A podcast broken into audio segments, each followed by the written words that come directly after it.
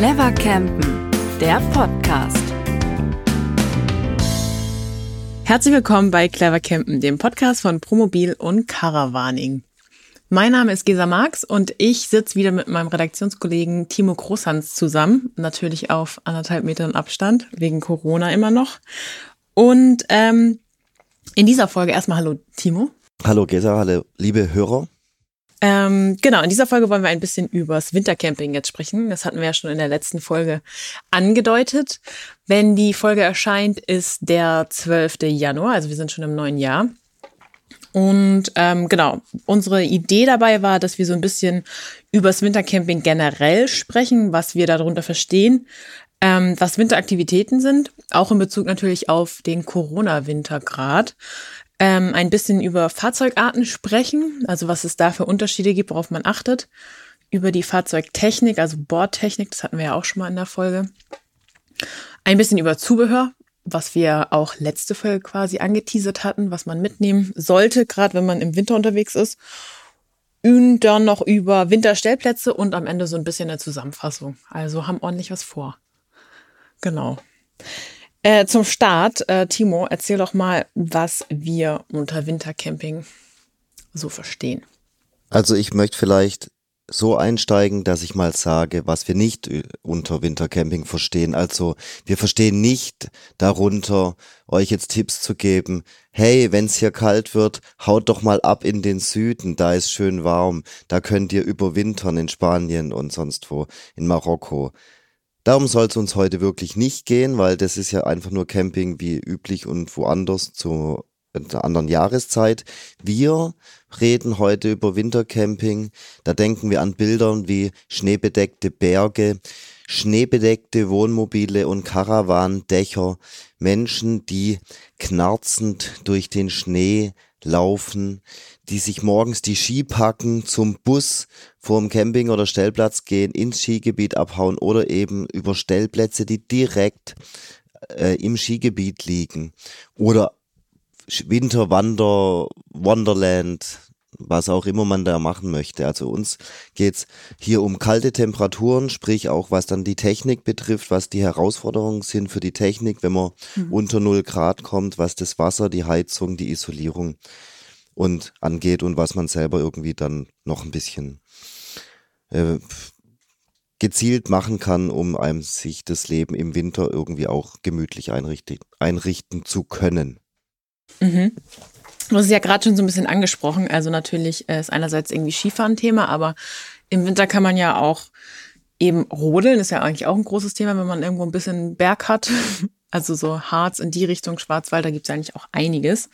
Ähm, Winterwandern gibt's ja eigentlich, ist ja auch immer mehr. Es gibt ja auch so viel, mittlerweile einige so geführte äh, Winterwandertouren, wo man mit so Schneeschuhen und sowas unterwegs gibt's ist. Gibt ganz verschiedene, also es gibt auch oder Winterwanderwege, Netze. Mhm. Das sind dann Wegenetze, die dann speziell für Wanderer einfach auch geräumt werden, damit man die Möglichkeit hat, auch durch den Winterwald spazieren und wandern zu können. Ja, was, was zum Beispiel ja auch ein Thema ist, ist Langlauf. Also da braucht man ja nicht unbedingt eine funktionierende Bergbahn im Hinblick auf äh, Corona und so. Also gerade auf Corona, ich war letztens in einem Sportgeschäft und da hatte ich schon das Gefühl, dass Langlauf hier das neue Joggen wird. ja. Mal gucken, also ich weiß nicht, mal, mal sehen, wenn, wenn die Folge rauskommt, wie da tatsächlich dann die Lage ist. Also Stand heute, also jetzt ähm, ist ja noch bis zum 10. quasi der Lockdown. Wir sind zwei, zwei, Tage später nach dem Lockdown, wenn die Folge erscheint. Vielleicht ist in Deutschland dann zumindest das schon wieder in gewisser Weise erlaubt. Also zum Beispiel so etwas wie Thermalbäder könnten wieder öffnen. Mhm. Ich glaube es irgendwie nicht, obwohl meine Erfahrung ja die war, dass es, dass ich gerade dort in den Thermalbädern die Sicherheits Corona-Regeln super fand. Man hat sich einen Slot gebucht, dort waren viel weniger Leute als normal. Die haben sich super verteilt. Also ich habe das ein paar Mal gemacht im Sommer oder mhm. der Sauna und Thermalbäder. Und es war nicht ein bisschen schade, dass gerade solche Einrichtungen geschlossen haben, aber das ist halt das Thema, das hier allgemein diskutiert wird. Was ist sinnvoll, was ist nicht sinnvoll. Ja. Das stimmt. Wo, wo hätte es eigentlich weitergehen können? Ja, man sagt ja auch theoretisch so Skifahren an der frischen Luft und ähm, jetzt mal abgesehen von Après-Ski, man ist ja eigentlich am Berg unterwegs und äh, mehr oder weniger für sich oder halt in, in Kleingruppen unterwegs. An für sich ähm, ist das ja eigentlich machbar, aber natürlich kann man das schon verstehen, wenn jetzt zum Beispiel, wie gesagt, Deutschland ist äh, bis 10. Januar geschlossen gewesen, Italien und auch Frankreich ähm, haben es auch auf den Januar verschoben, aber zum Zeitpunkt jetzt von der Aufnahme wissen wir auch noch nicht genau, wann die öffnen wollen. Oder ähm, Österreich will ab oder hat seit dem 24. Dezember offen. Aber ähm, ja, wie man da einreisen darf, ist halt auch so eine Sache wegen Quarantänevorkehrungen von, weil ja Deutschland zum Beispiel auch ein Risikogebiet ist. Und die einzigen, die ähm, bisher gestartet haben, wirklich äh, ist die Schweiz. Also die sind seit Mitte Dezember offen. Aber ja, mal gucken, wie es im Januar ist, wenn die Folge erscheint, weil da sind jetzt zum Beispiel, es ist jetzt kurz vor Weihnachten auch schon wieder Gespräche darüber, was man zumachen sollte, weil halt wieder die Zahlen entsprechend hochgehen, ob wie auch immer, wie die Vorkehrungen sind. Ja, also da kann man eigentlich wirklich nur den Tipp geben, dass man, bevor man irgendwo hinfährt, zum Beispiel auch jetzt in die Schweiz, wenn es da wirklich ähm, offene Sachen gibt, dass man da sich direkt einfach informiert, wie es ist. Ja, und ansonsten einfach überall auch die Sicherheitsvorkehrungen mit Corona, also mit Maskenpflicht, Verzicht auf Après-Ski, das gibt überall irgendwelche Spritzschutzwände oder auch so Desinfektionsstände, so wie, wie wir es eigentlich jetzt schon seit bald einem Jahr kennen. ja. Aber zurück zum Thema Wintercamping. Ähm, denn Corona hin oder her, kalt ist es trotzdem, Schnee liegt, wenn wir Glück haben, der Wind pfeift. Ähm, wenn wir mit einem Wohnmobil oder einem Wohnwagen unterwegs sein wollen, dann braucht das Fahrzeug ein paar Voraussetzungen. Dass es winterfest ist. Gesa, du hast dich da mal schlau gemacht. Da dieser Begriff Winterfest, der ist tatsächlich, weil wir in Deutschland sind, auch äh, normiert. Genau, das ist äh, die Norm, die ist für die Leute, die es ganz genau wissen wollen, EN 16461. Genau. Und ähm, da, also so dürfen, winterfest dürfen Fahrzeuge tatsächlich nur bezeichnet werden, wenn sich ähm, der Innenraum bei einer Außentemperatur von minus 15 Grad nach vier Stunden auf plus 20 Grad aufheizen lässt. Und ähm, dann ist, geht der Test eben weiter. Nach einer Stunde Stabilisierungszeit wird zudem die Wasseranlage dann befüllt und muss äh, anschließend, äh, also muss problemlos funktionieren. Und funktionieren heißt konkret, sie darf nicht einfrieren. Genau, ja, und ja, Wasser muss laufen und darf nicht irgendwie Wasser verlieren. Und darf nicht aus Versehen automatisch wieder abgeschieden werden. Aber da kommen genau. wir nachher zum Thema Frostwächter. Genau, also in der Praxis ist es äh, tatsächlich so, dass äh, relativ wenige Hersteller sich diesem Test unterziehen, damit man diese Norm hat, sondern ähm, viele sprechen einfach von normgerechter Winterfestigkeit bei den Fahrzeugen. Und ähm, worauf man halt auch achten sollte, ist tatsächlich bei dem Begriff wintertauglich. Also wenn man jetzt irgendwo sich nach einem Wohnmobil oder einem Wohnwagen umsieht und der heißt wintertauglich, da sollte man ein bisschen hellhörig werden, weil das ist, ist auch tatsächlich eine andere Norm, aber da startet der Test bei 0 Grad und äh, da ist zum Beispiel auch die Wasseranlage überhaupt nicht, wird damit äh, mit einbezogen. Deswegen, ähm, ja, ja, was soll man jetzt machen, jetzt, wenn man vom Kauf redet, wenn Kaufentscheidung? Also Käufer sollten sich einfach ähm, vielleicht mal völlig losgelöst von diesen Begrifflichkeiten und den Normen ähm, die technischen Gegebenheiten einfach mal angucken und ähm, dann eben checken, ob es da passt. Zum Beispiel sollte äh, die Heizung sollte auf jeden Fall nach einer EU-Norm geprüft sein, also dass die Heizung ordentlich heizt und ähm, zumindest Wintertauglichkeit versprechen sollte. Und ähm, die Wasseranlage und die Wassertanks sollten idealerweise frostgeschützt liegen. Also Genau. Weil das ist dann oft so, dass dann, wir kommen dann nachher nochmal drauf, aber der, der Frischwassertank ist ja meistens irgendwie frostgeschützt, weil er im Innenraum verbaut ist. Aber mhm. ähm, man darf jetzt auf keinen Fall denken, dass der Abwassertank immer genau. frostgeschützt ist. Genau, da ist er auch immer. Der ja. hängt meistens unterm Auto und. Ja, da gibt's aber auch verschiedene Lösungen, wie man damit ja. umgehen kann.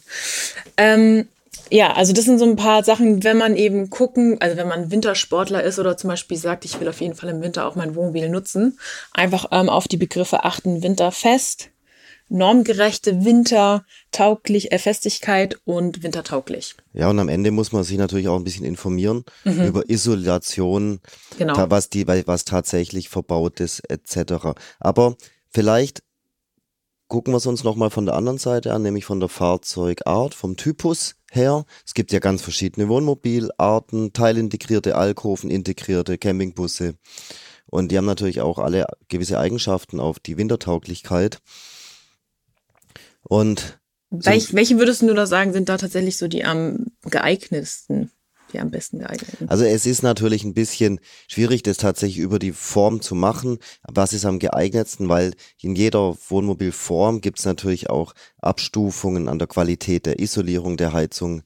Haben wir einen Doppelboden oder nicht? Wie viel Geld gebe ich aus? Ja, das ist ganz klar. Aber trotzdem ist es so, dass zum Beispiel beim Alkovenmobil ähm, erinnere ich mich, früher gab es ganz oft so Grundrisse, wo die, Vorder die Fahrersitze nicht gedreht werden konnten. Mhm. Und dann ist das Fahrerhaus so für sich geblieben und dann hat man praktisch ab hinter dem Fahrerhaus alles nach hinten, konnte man schön abtrennen mit Wänden oder dicken Teppichen und so mhm. weiter. Und dann, weil diese Fahrerhäuser und die Windschutzscheiben sind oft das große Problem, dass es da ähm, Wärmebrücken respektive Kältebrücken, wie der Volksmund eher sagt, gibt.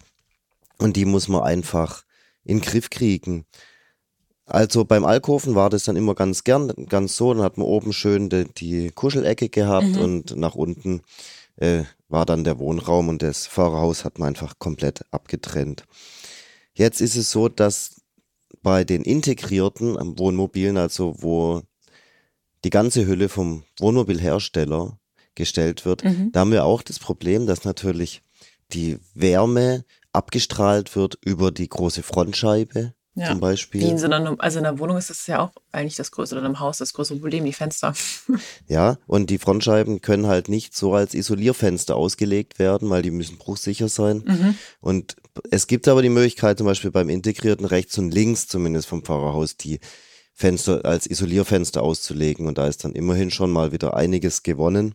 Mhm ganz häufig bei allen Aufbauformen, auch beim integrierten, wo das ganze Jahr noch stärker ist, weil das Fahrerhaus noch weniger gedämmt ist. Es ist auch das Problem, dass die, der Boden nicht gedämmt ist, mhm. zumindest nicht im Sinne von, sagen wir mal, einer Wohnung. Ja. Und wenn es dann von unten hier minus 15 Grad äh, ranzieht oder noch kälter, da lohnt es sich einfach Teppiche und so weiter auszulegen. Also da ist dann auch völlig unabhängig, fast völlig unabhängig von der Bauart des Wohnmobils, hier haben wir immer wieder die Probleme. Und dann ist es tatsächlich, also weil du gerade meintest mit dem ähm, Wärmebrücken und äh, mit dem Fahrerhaus, wie ist dann zum Beispiel bei Teilintegrierten, weil da ist es ja eigentlich auch nochmal, das sind ja zwei aneinander geklebte Teile, kann man sagen. Ja, also wie gesagt, das Fahrerhaus von von dem Teilintegrierten ist ja das Fahrerhaus von dem Transporter und mhm. da lohnt da ist, da muss man schon gucken, dass man vielleicht mit Isoliermatten, die man von außen und innen anbringt, mit Teppichen, mit beheizten Teppichen, so mit sowas arbeitet, um die Wärme im Fahrzeug zu halten. Ja, okay. Gibt es noch einen Campingbus? Ja, stimmt. Also. Da würde ich jetzt sagen, das ist ja komplett eigentlich immer die Blechkarosse. Das ist die Blechkarosse, egal ob VW-Bus-Größe oder Fiat Ducato-Größe. Hängt ganz stark davon ab jetzt, wie der Hersteller ähm, sein Winterkonzept ausgelegt mhm. hat, wie viel Isolationsmaterial er in die Wände gestopft hat mhm. und verarbeitet hat.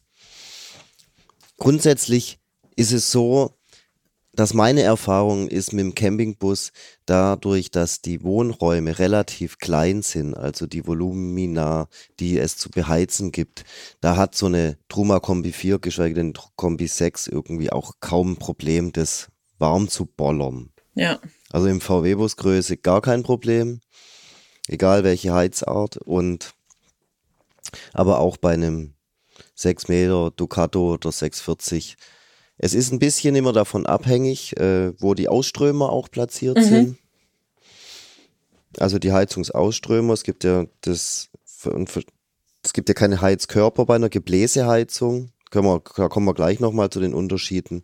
Aber da muss man sich dann auch beraten lassen. Und worauf, äh, worauf kann man da, also wenn ich jetzt ein Wohnmobil in Aussicht habe oder gerade drauf achte und da steht dann vielleicht irgendwie wintertauglich in einer gewissen Art und Weise. Gibt es irgendwas, wenn du jetzt gerade sagst Heizung, darauf sollte man irgendwie achten, zumindest. Das, äh, das ist.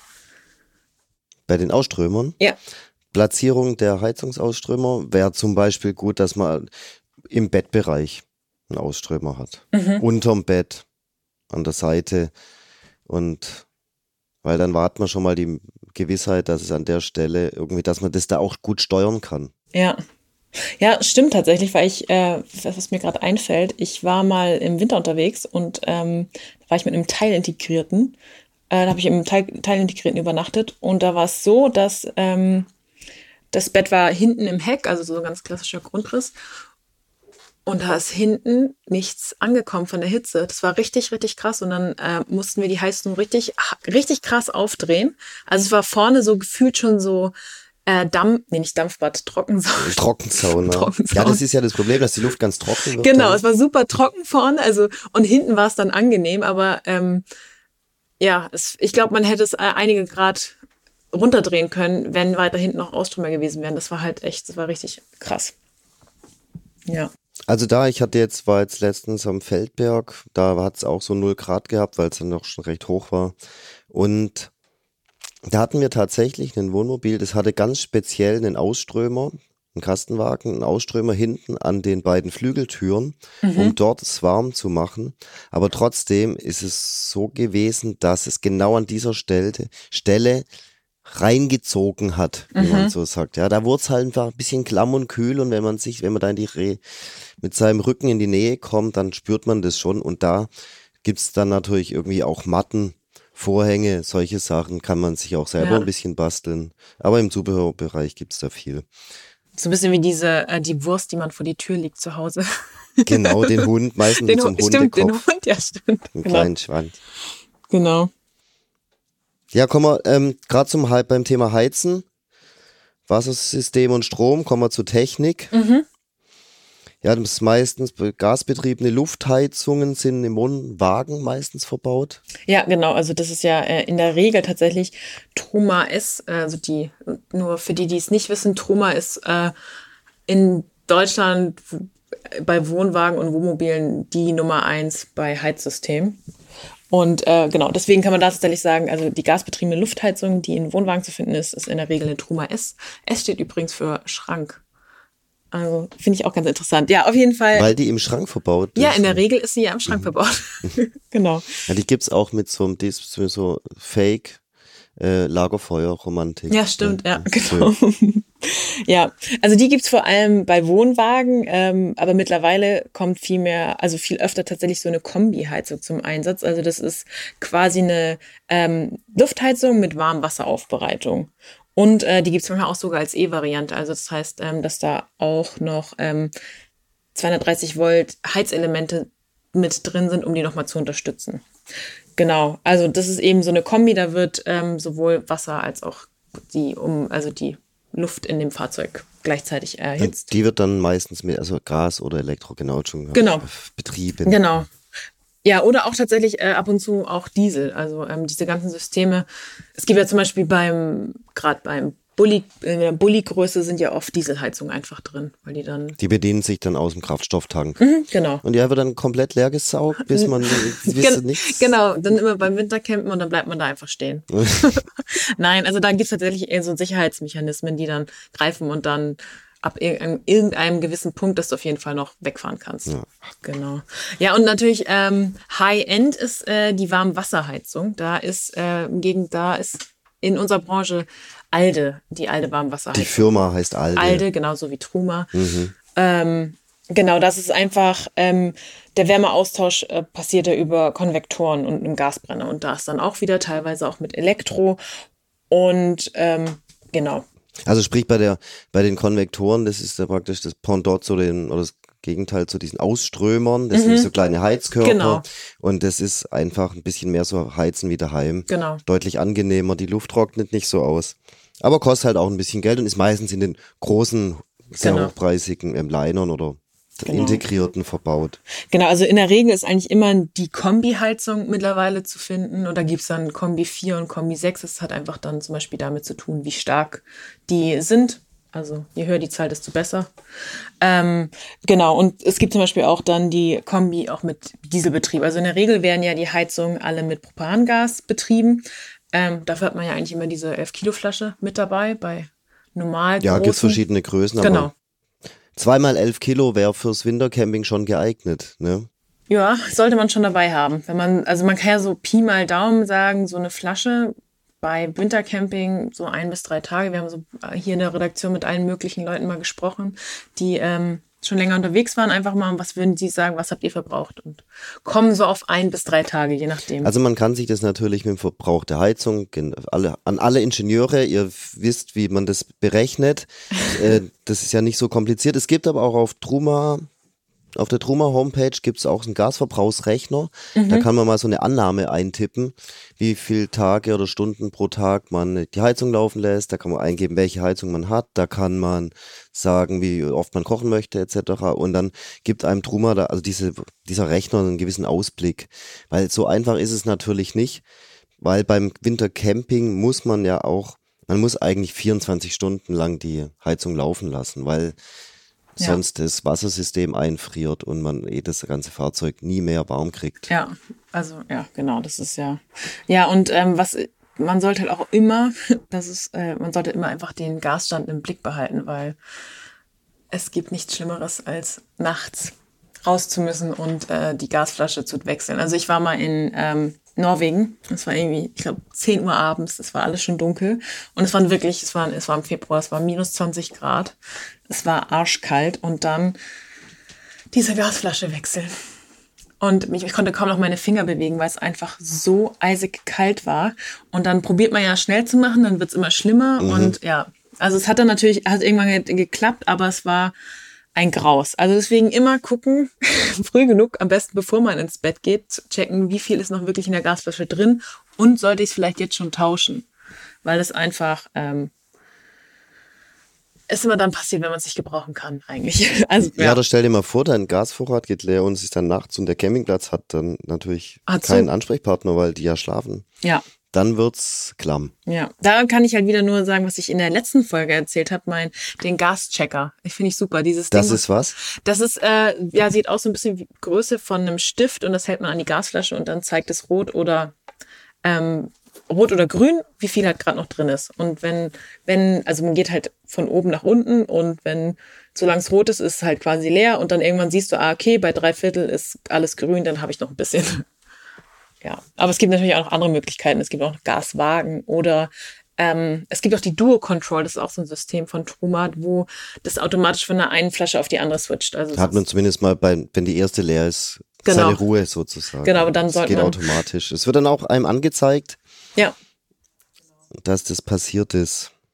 Genau, aber da sollte man auf jeden Fall ähm, definitiv, definitiv darauf achten, dass die Heizung funktioniert und wenn sie mit Gas betrieben ist, dass man einfach genügend Gas beim Wintercamping hat. Weil also ich habe jetzt letztens mit Jürgen Bartosch mal von einem Kollege von Brombill äh, geredet und wenn der, der geht manchmal so fünf, sechs Tage Skifahren mit seiner Familie mhm. und dann hat ein Wohnmobil dabei und er sagt, er hat dann immer zwei elf Kilo Gasflaschen dabei. Das reicht in der Regel für, weil, weil er eigentlich drei Tage mit einer gut klarkommt, aber er hat immer noch eine dritte Ersatzflasche dabei, mhm. ähm, aber hat sie noch nie gebraucht. Ah ja, okay, aber. Wollen wir an der Stelle vielleicht noch das zum Thema, dass es bei gerade bei Wintercamping-Stellplätzen, Wintercampingplätzen da noch andere Möglichkeiten gibt? Mit, also man kann da zum Beispiel noch eine ganz große Flasche mieten, so 30 Kilo.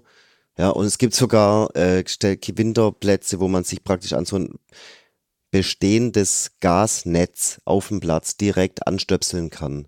Ja. Und dann wird der Verbrauch halt abgerechnet. Das muss man auch nicht selber machen, da kommt dann der Hausmeister und. Aber das ist halt auch High-End. Es gibt's nicht, also die Regel ist ja, ja, eher nicht da. Ich wollte es nur erwähnen, ja. dass es die Möglichkeit gibt. Nee, aber wenn wir gerade schon bei Wintercampingplätzen sind, ähm, was zeichnet dann, also was, was würdest du sagen, zeichnet noch ein Wintercampingplatz aus? Wintercampingplätze sind in erster Linie mal offen im Winter.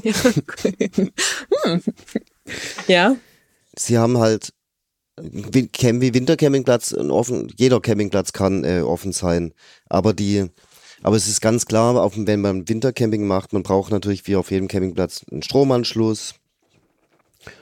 Ähm, aber ganz häufig kann man, gibt es dann auch so Mehrwert wie Wellnessanwendungen, es gibt eine mhm. Sauna, Ja, oder es gibt einfach die Sanitärhäuser. Man kann vielleicht sogar sich ein eigenes Sanitärhaus mieten. Ja, Ja. stimmt. Diese Mietbäder kommen ja auch immer, immer mehr. Oder ganz eben für den Wintersport äh, fast vergessen, ja. Es, es gibt dann einfach Skiräume, äh, eben so Wärmeräume, wo man auch mal seine Klamotten trocknen kann, wo man seine Skischuhe, Skischuhe auf diese berühmten Skischuhwärmer und Trockner äh, stellen kann.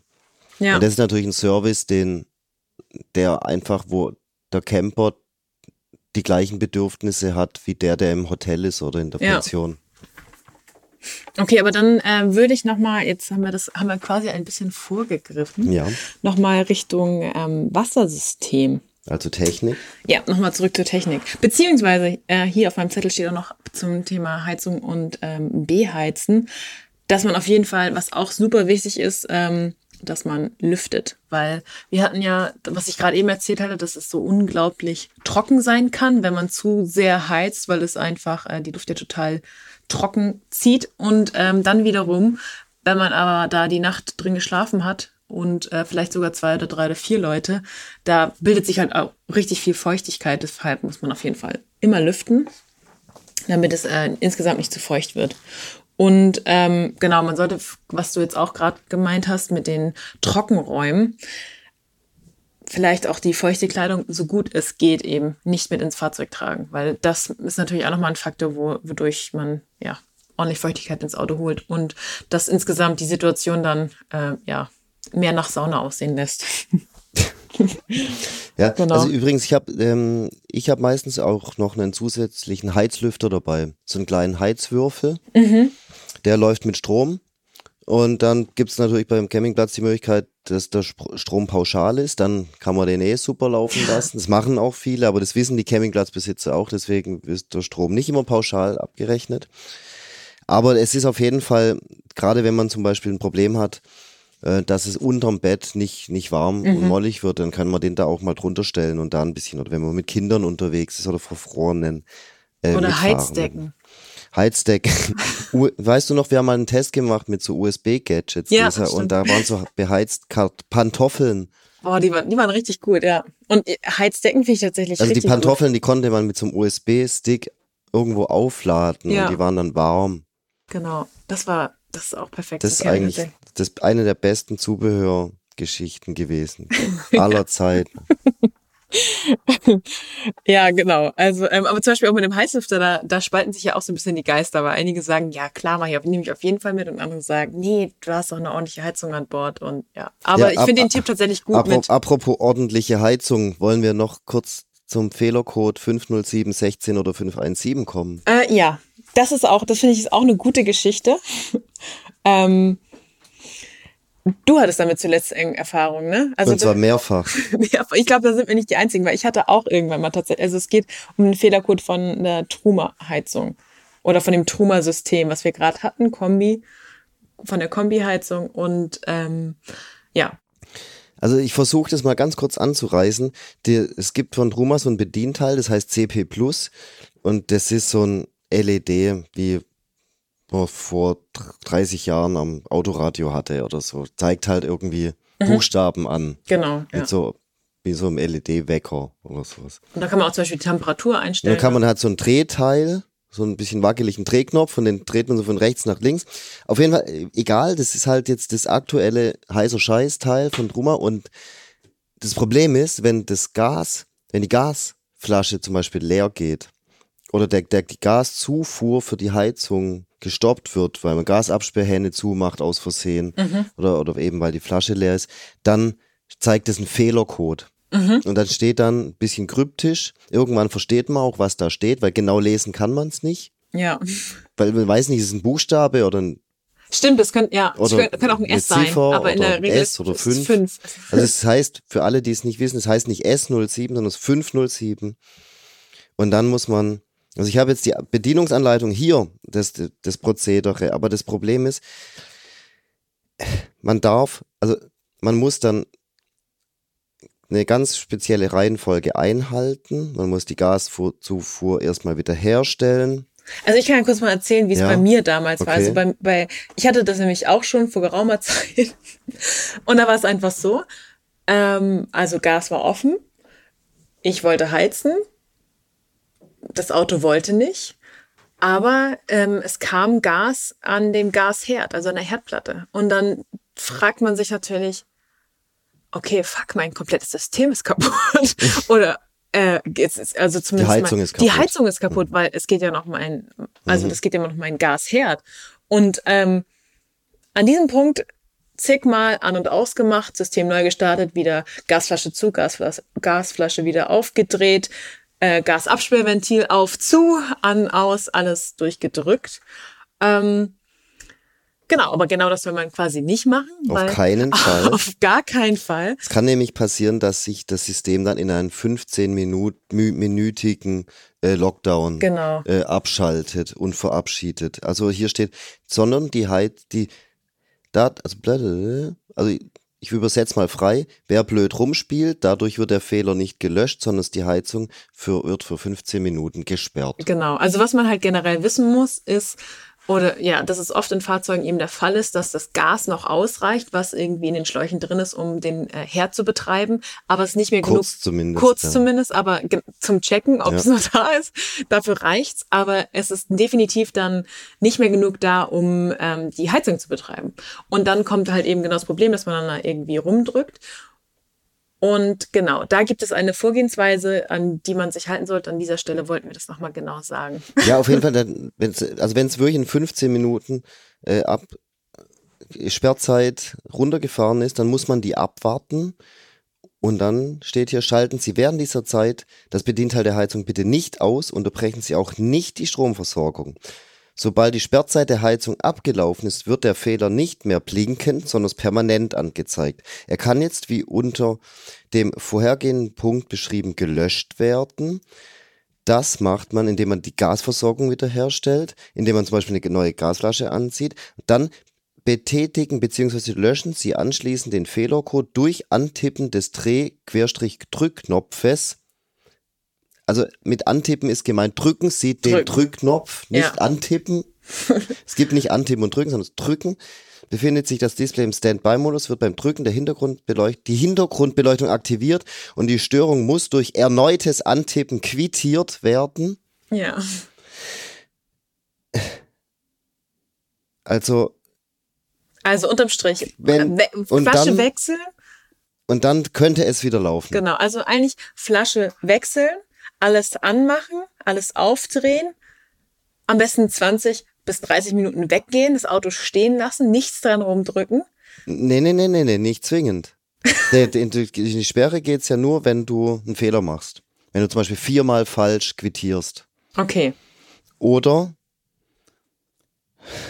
Ja. egal. Egal, auf jeden Fall. Sagen wir einfach mal, wir, du, man, man macht alles, äh, man schießt das Neue an, macht das System an, auch das Bedienpanel und wartet dann einfach mal 15 Minuten und dann definitiv zweimal draufdrücken und dann soll es funktionieren. Also mein Tipp ist auch einfach nochmal, nee, drucken Sie sich diese Anleitung vorher aus, ja, weil auch wegen Handynetz und so weiter. genau.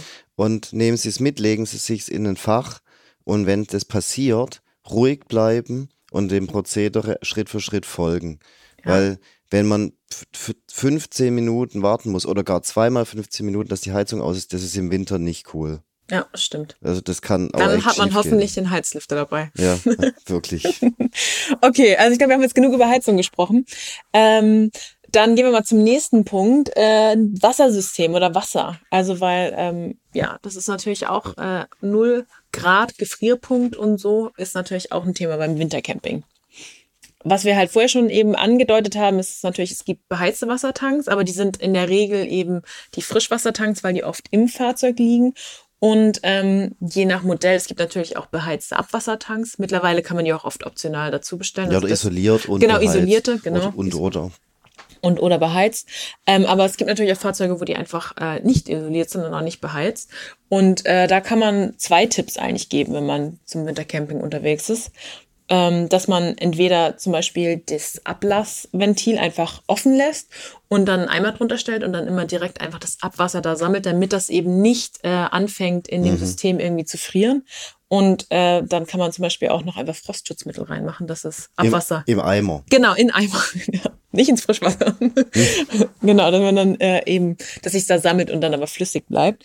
Und ähm, Genau, generell kann man, kann man sagen, wenn man jetzt sagt, okay, ich war zwei Wochen im Winterurlaub, eine Woche im Winterurlaub und ich weiß, ich werde das jetzt die nächsten zwei Monate vielleicht nicht mehr bewegen, dann kann man äh, auf jeden Fall mal das ganze System mit Frostschutzmitteln ein bisschen durchspülen, damit da auch definitiv die letzten Reste nicht ähm, einfrieren. Genau. Und auf jeden Fall alle das komplette Wassersystem öffnen. Genau. Und das nächste ist, es gibt ja natürlich auch noch ähm, wenn man unterwegs ist, was er halt eben drin hat im Wassersystem. Da gibt's auch noch äh, den Frostschutzwächter, so, so heißt das auch so schön. Das ist übrigens auch von Truma. Truma. Truma. Truma. Und äh, heißt äh, offiziell Truma Frost Control. Ähm, und ist eine Art Ablassventil für Boiler. Es ist eigentlich eine Sicherheit, ein Sicherheitsventil. Genau. Und zwar, das funktioniert so, ähm, also für jeden, jeder kennt es, der mal morgens aufgestanden ist und das Wasser weg war und weil es bei Nacht unter vier Grad hatte. Also bei vier Grad löst es aus und lässt dann eigentlich das Wasser aus dem Boiler raus. Das ist seine Aufgabe, mhm. dass das nicht ähm, dort drin gefriert und den Boiler entsprechend beschädigt. Es hat auch noch eine andere Funktion, es ist, ist noch ein Überdruckventil für den Boiler, wenn es da der Druck zu groß ist, aber das ist jetzt im Wintercamping nicht das Thema. Der Punkt ist, dass je nachdem, wie das Fahrzeug konzipiert ist, wie die Wasseranlage des Fahrzeugs konzipiert ist, ähm, fließt dann eben nicht nur die 10 Liter aus dem Boiler ab, sondern eventuell auch das restliche Frischwasser, zumindest mal bis zu 70, 80 Prozent. Mhm. Und das ist natürlich dann auch wieder ärgerlich, weil dann ist das Wasser weg. Ja. Und wenn einem das zwei, dreimal passiert, dann ist es echt ärgerlich. Und man hat unter dem Auto ordentlich äh, Glatteis. Wasser und Eis. Genau. Also ja, da kann man, offiziell ist es ja die Zahl bei vier Grad. Ja. Ab vier Grad plus öffnet sich, öffnet das System ähm, die Leitung, damit es eben zu keinen Beschädigungen kommt. Ähm, genau, und wir können da so ein bisschen den Tipp mitgeben, wenn man zum Beispiel über einen Tag äh, unterwegs ist und das Auto irgendwo steht, dass man die Heizung so auf 15 Grad dreht, dann. Man spart ein bisschen Gasverbrauch. Genau. Statt 18, 19, 20, 22 Grad.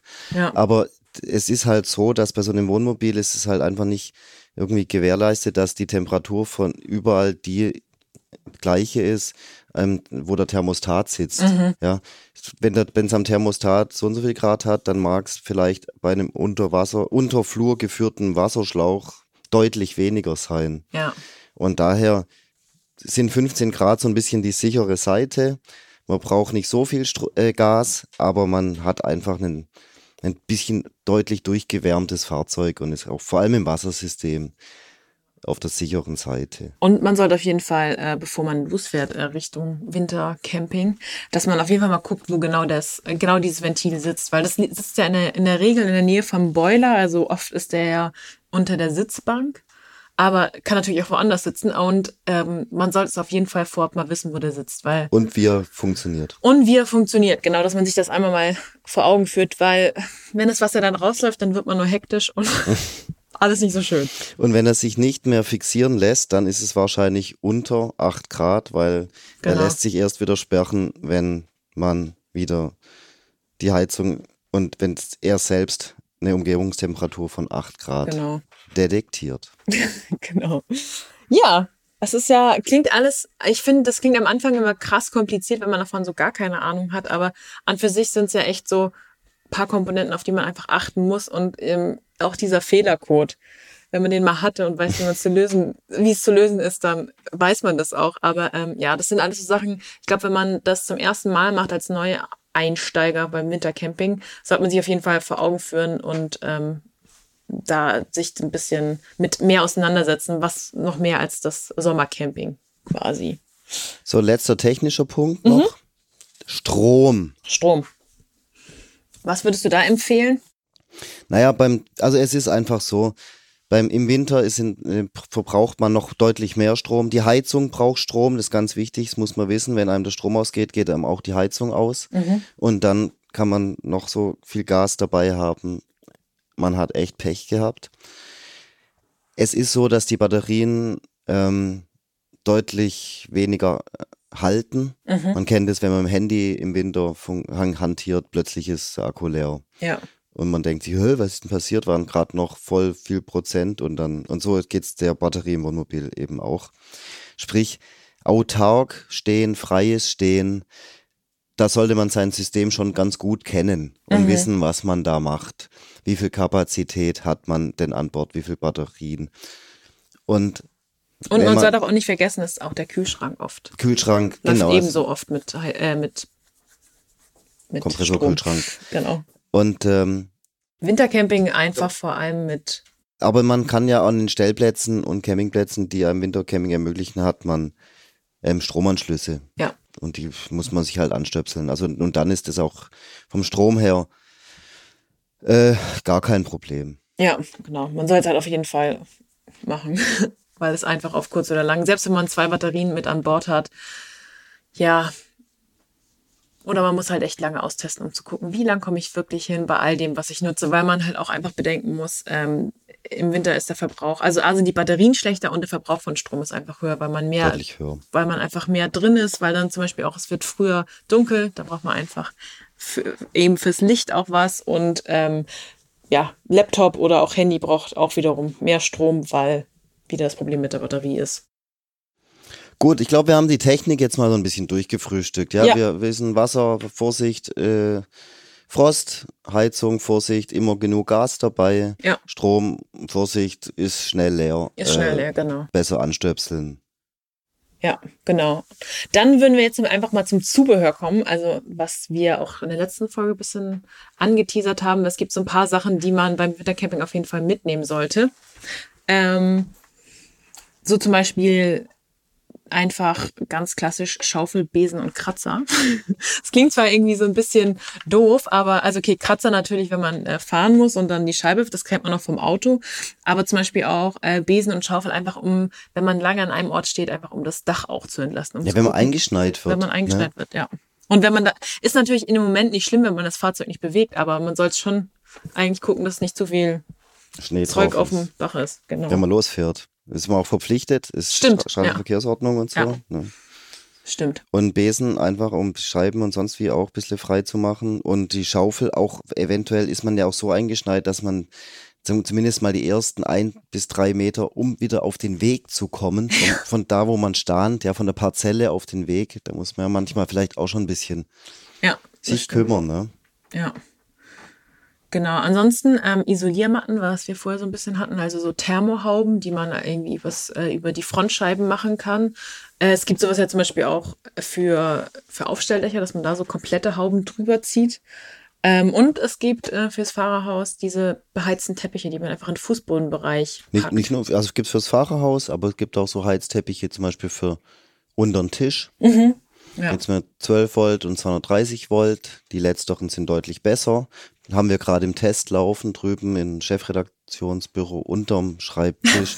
und das bestätigen, können wir einfach hier mit bestätigen. Ja, genau. Und wie gesagt, der Heizlüfter ist tatsächlich, wenn man also einfach gut dabei zu haben. Es gibt ja auch echt kompakte kleine Geräte, einfach um ähm, für den Fall, dass es A, entweder irgendwo nicht richtig heiz, hinheizt, wo man es gerne hätte, oder B, einfach als auch so ein bisschen zur Not mal, dass man das noch dabei hat. Genau. Was ich auch noch äh, sagen würde, nach meiner Nacht in diesem trockenen Wohnmobil, äh, Luftbefeuchter, die gibt's mittlerweile ja auch mit Akku, so ganz kleine Dinger, kann man sich natürlich auch überlegen, weil einfach damit man nicht morgens aufwacht und das Gefühl hat, dass man ähm, die ganze Zeit mit offenem Mund da lag und äh, man nur noch, ja, dass es alles staubtrocken ist und man denkt, okay, ich muss jetzt erstmal fünf Liter trinken, damit, äh, damit es nicht mehr alles so eingetrocknet ist. Und dann gibt's natürlich noch das Zubehör für den Wintercamping-Profi, nämlich das Vorzelt, die Klimaschleuse. Mhm. Was ist das für ein, was sind das spezielle Vorzelte fürs Wintercamping oder? Ja, genau, das sind einfach, ähm, also das sind, genau, das sind Vorzelte, die in der Regel ein schräges Dach haben, damit eben der Schnee da nicht so krass drauf bleibt. Ah, ja. Und ähm, Klimaschleuse halt eben echt gut, weil ähm, man da auch die, also weil man natürlich dann noch einen Zwischenraum hat zwischen ich ziehe mich an und ich bin im Warmen drin. Und man muss das nicht alles äh, im Eingangsbereich auf 30 mal 30 Quadrat, äh, Quadratmeter, Quadratzentimeter machen. Also das ist natürlich, und man hat natürlich dann auch zum Beispiel, wo man die nasse Kleidung äh, la lagern kann. Und äh, ist auch ein super Schmutzfänger einfach für sich und äh, Stauraum. Genau. Das Wintervorzelt. Da gibt's auch zig Ausführungen natürlich. Okay. So, jetzt sind wir äh, ziemlich viel äh, stationär gewesen. Jetzt Mhm. wollen wir aber fahren, reisen. Wohnmobil, Caravaning, Zugfahrzeug, Winterreifen am Zugwagen sind Pflicht, sehr klar. Mhm. Darüber hinaus, was müssen wir beachten?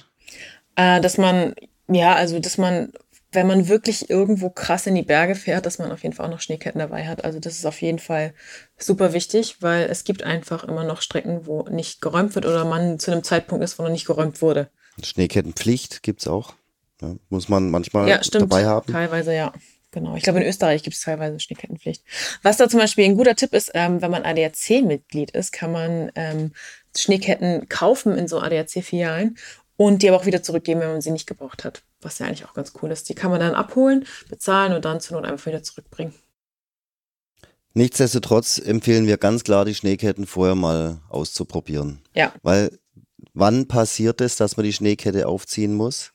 Die Nerven schneit. liegen eh, eh schon blank. Es schneit, es ist kalt, Ja, es ist Dämmerung, man will ankommen.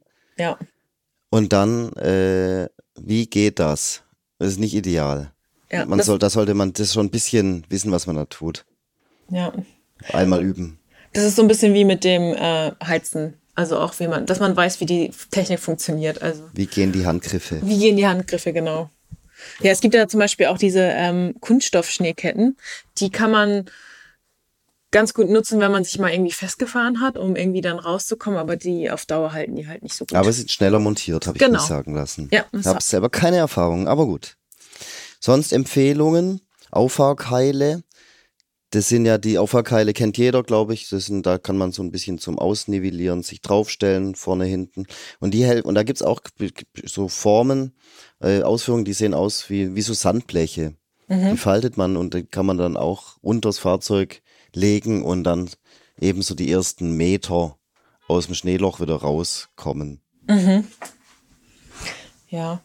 Was ich auch noch, äh, also was, was ich auch mal äh, erlebt habe oder genutzt habe, waren tatsächlich Spikes an den Reifen. Also das waren so, das waren wie so kleine, wie so. Aber wo hast du das erlebt? ja, das war, ich, war nicht hier. Nee, das war in Skandinavien oben. Und da ist ja, da war es halt so kalt, äh, dass äh, der Schnee auch so richtig staubig war. Also es war so richtig, also richtig trockene Luft und da waren auch die Straßen waren nicht geräumt, sondern es war einfach nur festgefahrener eine Schnee. Schneedecke. Eine Schneedecke.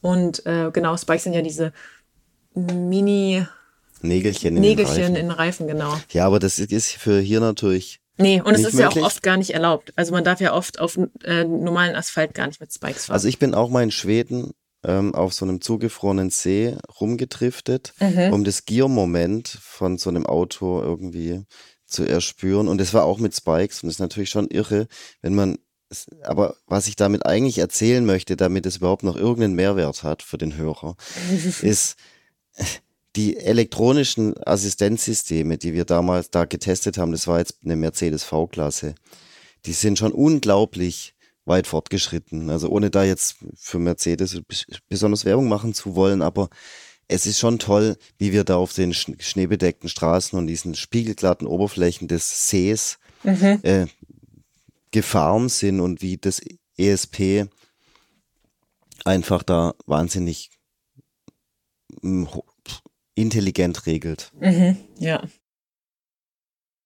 Genau, ansonsten, ähm, das mit den guten Winterstellplätzen und Campingplätzen hatten wir ja gerade eben schon so ein bisschen vorgezogen. Also da haben wir ja gesagt, äh, geschlossene und beheizte Sanitäranlagen sollte haben, Trockenraum eben für Ski und ähm, super gut wäre natürlich auch, wenn sie noch Flaschen, also größere Flaschen haben zum Leihen, wenn man eben länger da steht. Ähm, genau. Aber das haben ja eigentlich fast alle Stellplätze und Campingplätze, die in Winterregionen. Auf jeden Fall wissen die, die Betreiber natürlich ganz genau, auf was es da sich einlassen. Also ich war mal im Sommer, leider nicht im Winter, in Sexten auf dem Campingplatz. Das ist in Südtirol. Das ist einer der luxuriösesten Campingplätze Europas, wenn nicht der. Der gehört zu den Leading Campings und ist hier sicherlich in den Top drei auf jeden Fall. Die haben natürlich alles. Ähm, mit einem riesen Wellnessangebot, Ma Massage und äh, Rotwein Direktversorgung am Tisch. Also wirklich und eben auch solche sowas wie eine Gasanlage, wo man sich direkt anstöpseln kann. Ja. Aber Ähm, letztens war ich zum Beispiel selber im Montafon auf dem Stellplatz Waldcamping in Bad Mund. Mhm. Das ist eigentlich ein ganz eher ein einfacher Stellplatz, der zu einem Campingplatz gehört. Der hat äh, so ein paar ähm, und dem seine Eigenschaften sind ein, die Vorteile von dem ist zum Beispiel, dass man hat so eine kleine Haltestelle Mhm. äh, direkt vor dem Campingplatz und das sind dann ein Kilometer, dann ist man bei der Valisera Bahn, dann kann man da Skifahren. Und es hat äh, Skischuhunterbringung und einen super modernen neuen Sanitärblock, so schön aus Holz, so. Und da kann man in Ruhe duschen. Also das ganz, und dann ist es natürlich, ähm, ja, auch nicht wahnsinnig teuer. Hier steht noch zum Beispiel Freizeitangebot Barockkirche St. Gallus. Aber es gab auch Schirmbars. Wenn die wieder offen haben, sind Vielleicht nächsten Winter. Nur in drei Jahren. Nesselwang hat zum Beispiel auch einen ganz berühmten Campingplatz oder Stellplatz direkt an der, an der Alpspitzbahn. Das ist so ein kleines Skigebiet da im Allgäu.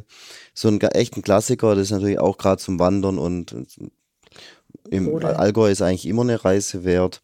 Und das ist auch ein ganz schöner Platz. Der ist so am Ortsrand von Nesselwang. Riesenparkplatz, der ist speziell für Reisemobile ausgelegt.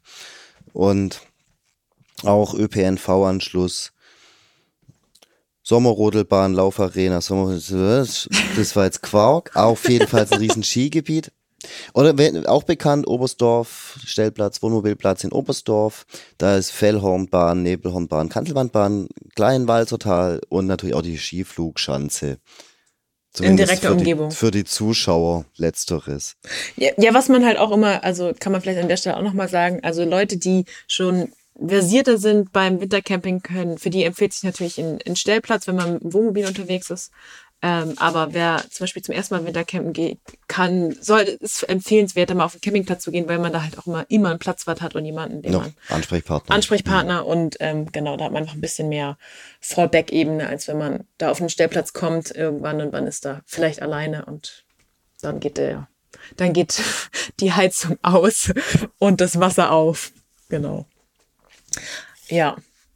Wir sind auch jetzt schon wieder eigentlich äh, am Ende angelangt. Ja, wieder ist gut. Wieder. Es ist, gibt da schon viel zu erzählen. Ja, das stimmt. Und wir wären wieder beim Entweder oder und warum. Du musst mir wieder drei Fragen beantworten, ohne dass du weißt, worum es geht und begründen, warum du dich für das eine oder das andere entscheidest. Ähm, und jetzt äh, entsprechend der Jahreszeit, weißer oder roter Glühwein? Ich bin da extrem experimentierfreudig ge geworden und habe dieses Jahr auch weißen Glühwein getrunken und ich bleibe aber beim roten. Okay. Ich würde, Äh? Äh? ich glaube, weißen nehmen. Ja, wenn es weißen gibt, nehme ich meistens weißen. Ist das so, das ist das ist ein bisschen modern hip oder was ist was was was ist am weißen anders? Es schmeckt, ich finde, der ist nicht ganz so, so schwer. Also so ein bisschen wie mit Rotwein und Weißwein halt. Ich finde, der ist nicht ganz so.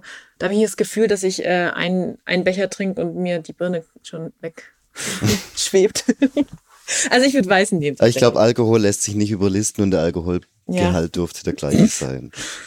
Ähm, jetzt, weil Winter ist, bist du ein Rollkragen-Fan oder ein Rollkragen-Hasser? Ah, Rollkragen überhaupt nicht. Also Hasser. Also wenn ein Schal. Das ist ja auch, das ist echt krass. Da gibt's so zwei Lager einfach. Und, äh, völlig zeitlos, bist du eher der Hunde- oder Katzentyp? Katze. Echt? Ja. Wenn ich mal groß bin, Dann- hole ich mir vielleicht mal einen Hund. Ja. Muss ich vielleicht auch noch durch. Ich einen Hund? Später. Okay.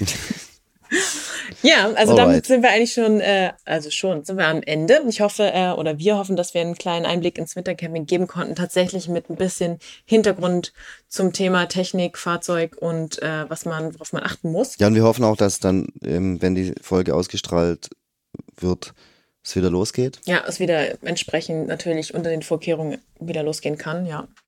Wir sind jetzt noch vor Weihnachten und vor dem Jahreswechsel. Die Folge kommt, wenn Sie das hören, haben Sie das alles hinter sich. Dann werden Sie schlauer sein als wir heute. Genau. Aber ähm, dennoch ist das ja auch ein zeitloses Thema, weil wir ja viel Technik und sowas besprochen haben. Also das kann man auch noch nächstes Jahr, übernächstes Jahr hören dann. Quasi. Genau. Ähm, ansonsten mehr rund ums Thema Camping gibt's auf unserem YouTube-Kanal unter Clever Campen. Ähm, auf Instagram sind wir unter promobil.de zu finden. Wir sind als Promobil und Caravaning auf Facebook auch zu finden. Und äh, es gibt natürlich auch unsere Printausgaben. Jeden Monat Promobil, Caravaning. Dann gibt es noch äh, Clever Campen und Campingbusse. Und ansonsten auch viel auf den Webseiten promobil.de und caravaning.de. Äh, Feedback, Wünsche und Fragen auch weiterhin gerne an podcast.clever-campen.de. Und äh, wir bedanken uns fürs Zuhören, wünschen einen guten Start ins Jahr 2021 mit dieser Folge und äh, bis zum nächsten Mal. Ciao. Ciao.